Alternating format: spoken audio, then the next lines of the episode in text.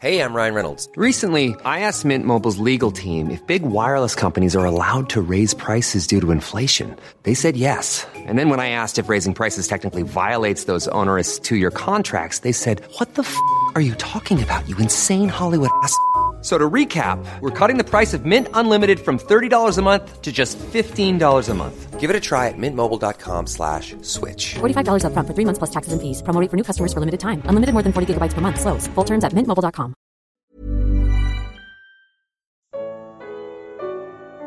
O que é a verdade? Evangelho de João. Comentário de Mari Persona.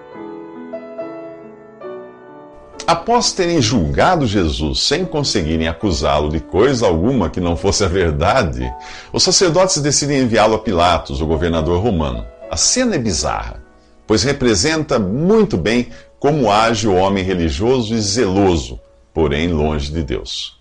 Os judeus que acompanham Jesus não entram na residência de Pilatos a fim de evitarem se contaminar com o mal que havia nas habitações daqueles que não eram judeus. Afinal, era tempo da Páscoa e eles queriam continuar participando das celebrações limpos de qualquer culpa. Seria cômico se não fosse trágico.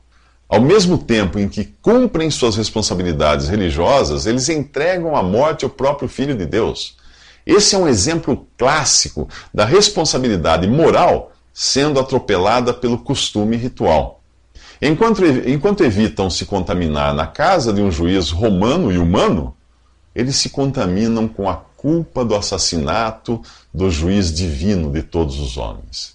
Que paredes podiam ser mais imundas que as de seus próprios corações? Pilatos, sim, é quem deveria temer receber aqueles monstros em sua casa. Mas ali, ali está um homem igualmente ímpio, indo encontrar os judeus do lado de fora só para não desagradá-los. Qual é a acusação? pergunta Pilatos. A resposta é que Jesus é criminoso e merece morrer, uma sentença que apenas o invasor romano pode declarar. Na verdade, a acusação que os judeus têm contra Jesus tem dois aspectos.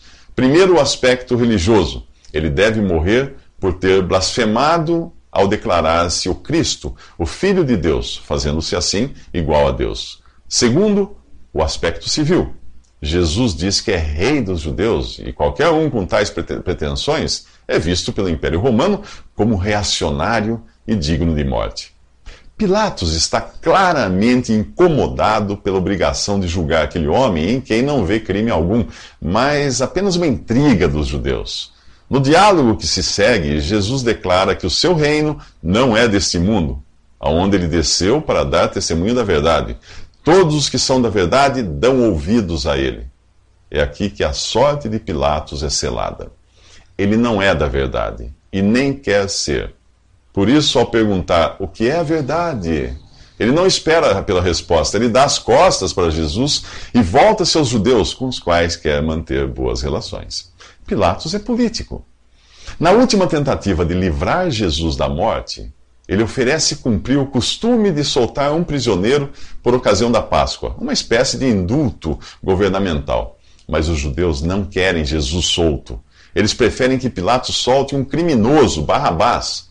E Jesus? Que seja crucificado. Se você já escutou a frase a voz do povo é a voz de Deus, saiba que ela não está na Bíblia. Nesta eleição democrática, ocorrida há dois mil anos, a voz do povo vota em Barrabás. Nos próximos três minutos, a humanidade revela qual é a sua real intenção para com Deus: livrar-se dele. Chegamos agora ao capítulo mais solene, não só desse evangelho, mas de toda a história da humanidade: a morte de Jesus. Ele já havia indicado que se o grão de trigo apenas caísse na terra, de nada adiantaria, pois ficaria só, mas se morresse, germinaria e daria muito fruto. Por isso, Jesus deve morrer. Porém, ao mesmo tempo em que ele deve cumprir o propósito de, de, sua vinda ao mundo, os seres humanos devem revelar sua real disposição para com Deus, livrarem-se dele. No capítulo anterior, Jesus diz a Pilatos que aquele que o tinha entregado ao governador romano era culpado de um pecado maior, portanto, deve existir uma escala de culpabilidade conforme a gravidade do mal. Neste capítulo atingimos o ápice dessa escala de maldade. O homem está prestes a livrar-se de Deus. não apenas conceitualmente falando, mas de uma maneira prática, cruel e cabal. Ao menos ele pensa que pode conseguir isso para perpetuar-se no poder como Deus e Senhor de seu próprio destino. Ao longo das eras, Deus tratou com o homem de diferentes maneiras. Chamamos a isso de dispensações. No Éden, ele lidou com o ser humano em um estado de inocência e o homem falhou ao querer livrar-se de Deus. A palavra pecado significa viver independentemente de um elemento regulador. Vocês serão como Deus, prometeu a serpente, apontando para a autossuficiência. Eva acreditou. No período que vai da queda do homem ao dilúvio, Deus tratou com a humanidade em um estado de consciência. O ser humano agora conhecia o bem e o mal, embora fosse incapaz de fazer o bem e evitar o mal. Abra o jornal e você verá que é assim até hoje. No Éden, o homem tentou dispensar a Deus e ocupar a sua vaga. Não deu certo. Então ele tentou a mesma coisa de diferentes maneiras. Não satisfeito em livrar-se da concorrência divina, o homem quis também livrar-se da concorrência humana. Caim matou seu irmão, tornando-se, juntamente com seus descendentes, pioneiro em muitas coisas. Foi o primeiro, o Caim foi pioneiro no homicídio e fundou também a primeira cidade sendo também o primeiro a dar nomes de pessoas às coisas feitas pelo, pelos homens, como cidades, ruas, praças. A sua cidade ganhou o nome de, de, o nome de seu filho Enoque. Lameque, descendente de Caim, foi pioneiro da poligamia e do homicídio em defesa própria. E seus três filhos inventaram a pecuária, a música e a tecnologia.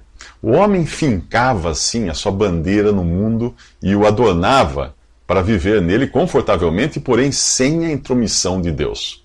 Enquanto isso, Adão e Eva tinham outro filho, chamado Sete, de quem nasceu Enos, que significa frágil ou mortal.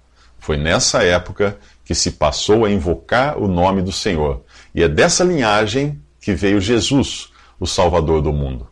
Nos próximos três minutos, a Terra antes do dilúvio parece tirada de um conto de literatura fantástica. A Terra antes do dilúvio é de causar inveja em qualquer autor de literatura fantástica. Era um planeta totalmente diferente. Não chovia.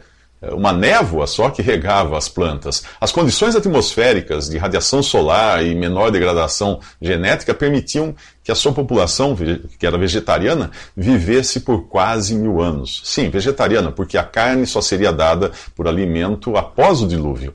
A população na, na véspera do dilúvio poderia ser igual ou maior que a atual. É só você fazer as contas para ver. Havia uma única civilização, um único idioma, um único continente. A expectativa de vida era medida em séculos. E, a, e, as pessoas transmitiam, assim, verbalmente, de primeira mão, séculos de conhecimento também. O pai e o avô de Noé eram contemporâneos de Adão, que lhes contou, obviamente, o que aconteceu no Éden. Por isso não havia idolatria antes do dilúvio. As pessoas sabiam que Deus era real porém tentavam substituí-lo pela capacidade humana, como fazem os modernos humanistas. No Éden, Satanás fora avisado de que um descendente da mulher esmagaria sua cabeça. Por isso, ele armou um plano para corromper a linhagem humana.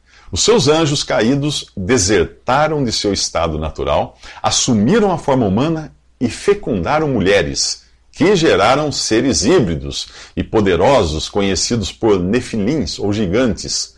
Agora você já sabe de onde vêm as antigas lendas de titãs e semideuses. Não são lendas, eles realmente existiram.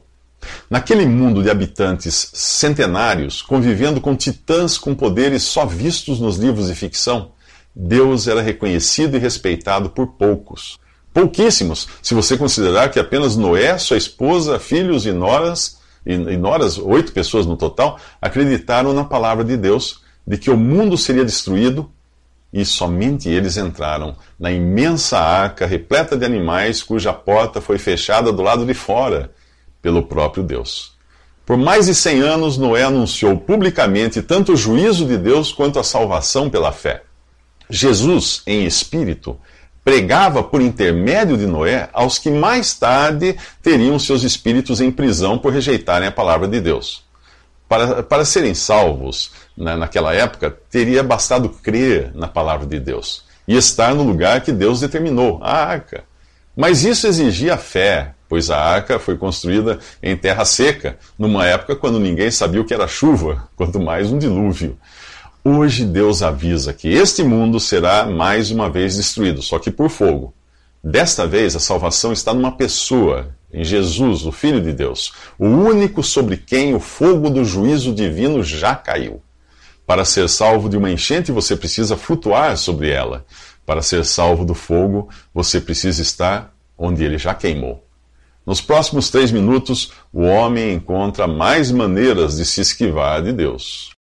Deus decidiu dar uma outra chance à humanidade, recomeçando tudo por intermédio de Noé e abrindo a dispensação que podemos chamar de governo humano.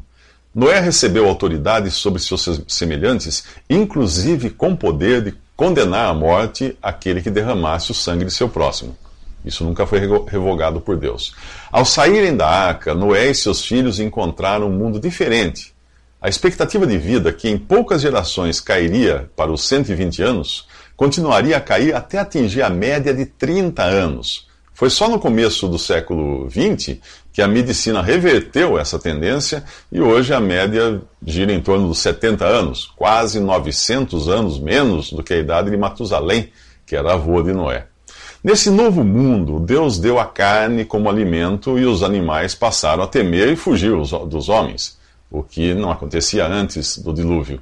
Tudo ia bem até Noé, o primeiro governador desses novos tempos, sucumbir à embriaguez e cair em desgraça. Como sempre acontece nas dispensações, tudo começa bem e acaba mal. Os descendentes de Noé cuidaram disso no capítulo 11 de Gênesis. Ali nós os encontramos pretensiosos e declarando-se donos do mundo. Eles dizem: Vamos construir uma cidade com uma torre que alcance os céus. Assim nosso nome será famoso e não seremos espalhados pela terra. Porém, Deus, falando na, na, na, primeira pessoa do plural aqui, por ser uma ação do, do Pai, do Filho e do Espírito Santo, declara isso. Eles são um só povo e falam uma só língua e começaram a construir isso. Em breve nada poderá impedir o que planejam fazer. Venham, desçamos e confundamos a língua que falam, para que não entendam mais uns aos outros. O relato bíblico continua dizendo que o Senhor os dispersou dali por toda a terra e pararam de construir a cidade. Por isso foi chamada Babel, que significa confusão, porque ali o Senhor confundiu a língua de todo mundo. O homem havia falhado na inocência, na consciência e no governo humano. Deus agora chamaria um, uh, um povo para fora de, da idolatria, na verdade, começando por um homem apenas, e lhe daria uma promessa. Abrão, nome que significa pai exaltado, mais tarde seria chamado de Abraão, ou pai de uma multidão. Deus prometia a ele uma terra, Canaã, e uma posteridade, porém não sem sacrifício. Prefigurando o que o próprio Deus faria séculos mais tarde com seu filho, Abraão recebeu a ordem de sacrificar Isaac, seu filho, em um holocausto a Deus. Aquilo tinha por objetivo provar a fé de Abraão, de que Deus traria seu filho de volta da morte. Uma vez satisfeito, Deus interrompeu o sacrifício e entregou um carneiro para ser morto em lugar de Isaac filho de Abraão. Anos mais tarde, o sacrifício do Filho de Deus não seria interrompido. O Cordeiro de Deus teria mesmo de morrer. Nos próximos três minutos, Deus dá uma chance a um povo teimoso e obstinado, Israel.